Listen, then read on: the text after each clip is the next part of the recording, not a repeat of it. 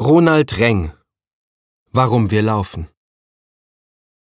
Für meine Eltern, die mir das Laufen beibrachten.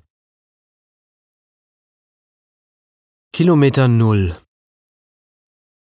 Mit 13 lernte ich laufen und schon nach den ersten Schritten beschloss ich, nie mehr stehen zu bleiben. Meine Eltern hatten mich bei den lokalen Waldlaufmeisterschaften angemeldet.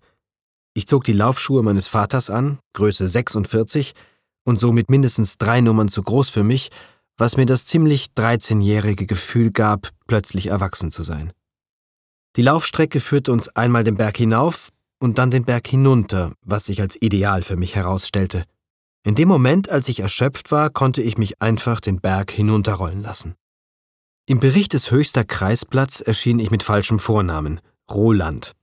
Ich strich den Roland mit Kugelschreiber und Lineal durch, fügte samt Asterisk Ronald an und hängte den Bericht an meine Pinnwand, wo bis dahin Urlaubssouvenirs wie die Verpackungen Schweizer Schokolade hingen.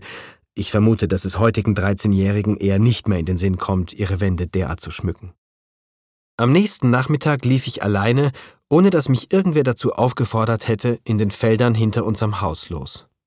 Ich kann nicht genau festmachen, ob es an der Begeisterung für die Riesenlaufschuhe meines Vaters lag, am Ehrgeiz, einmal meinen richtigen Namen in der Zeitung zu lesen, oder am Stolz, dass mich beim semi-bewusstlosen Hinunterrollen vom Berg niemand mehr überholt hatte. Ich war jetzt ein Läufer. 33 Jahre später brauche ich nur irgendwo in der Ferne einen Läufer zu sehen, und ich glaube sofort einen Seelenverwandten zu erkennen. Geradezu zwanghaft taxiere ich jeden Läufer. Was für ein Tempo hat er drauf? Setzt er mit den Vorderfüßen auf? Hält er die Hände locker? Dieses reflexartige Durchchecken jeden Läufers scheint seit meinen Tagen als Wettkampfläufer in meinem Gehirn programmiert.